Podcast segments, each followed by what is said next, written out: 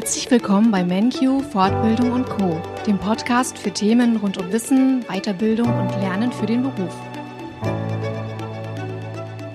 Heute habe ich Silke aus dem Bereich Kursorganisation von MenQ zu Gast.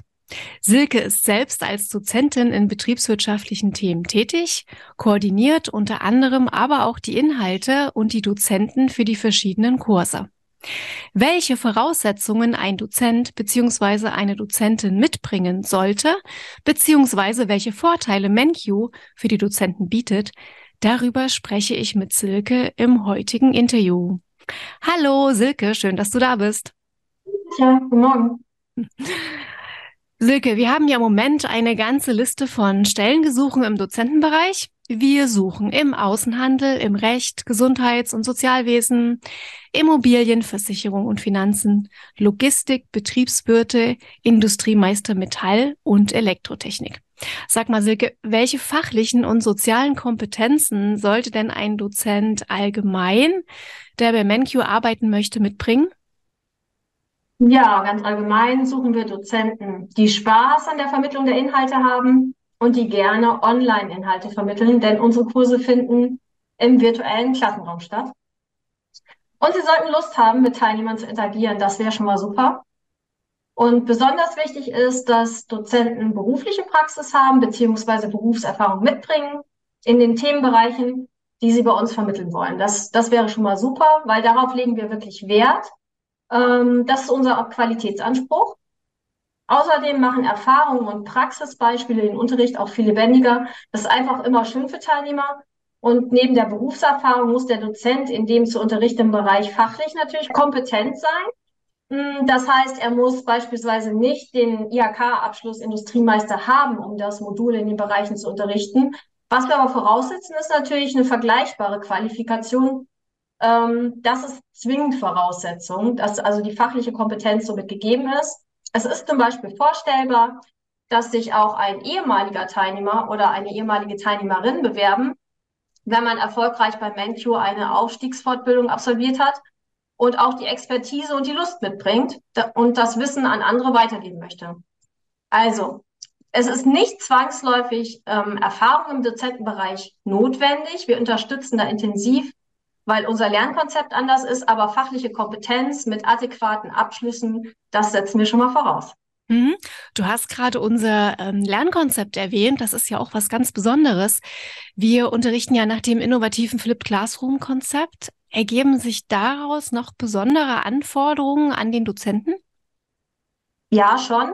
Das Besondere am Lernkonzept Flipped Classroom ist, ähm, dass wir ja den Unterricht umdrehen.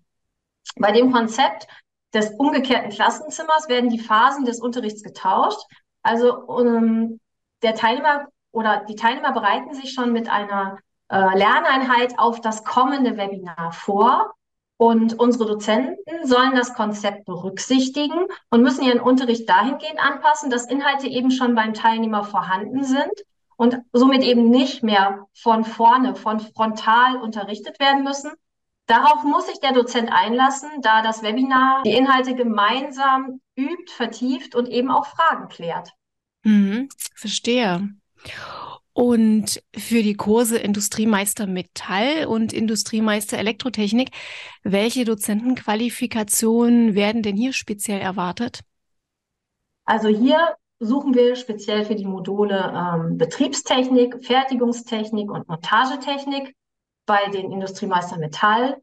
Und für die ähm, Industriemeister Elektrotechnik suchen wir in den Bereichen Automatisierung und Informationstechnik. Und da ist es eben so, ähm, wenn sich jemand als Dozent eben für die Industriemeister Elektrotechnik bewirbt, erwarten wir eine adäquate äh, fachliche Kompetenz. Das könnte zum Beispiel eine Qualifikation wie ein Elektroingenieur oder ein Elektrotechniker sein.